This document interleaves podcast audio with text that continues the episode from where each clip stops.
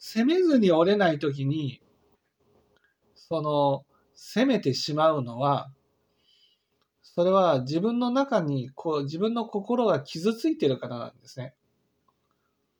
で心が傷ついていると、その相手にその傷ついた自分の気持ちを分かってもらいたいと思うんです。分かってもらうためにはどうしたらいいかと。ああ、自分が傷ついた分だけ相手を傷つければいいと思っちゃうんですよ。だから自分が傷ついた分だけ相手を傷つければ相手は自分の気持ちを分かってくれる。だから責めずには折れないんです。でも傷つけてもね、相手は私の気持ちを分かってくれるわけじゃないんです。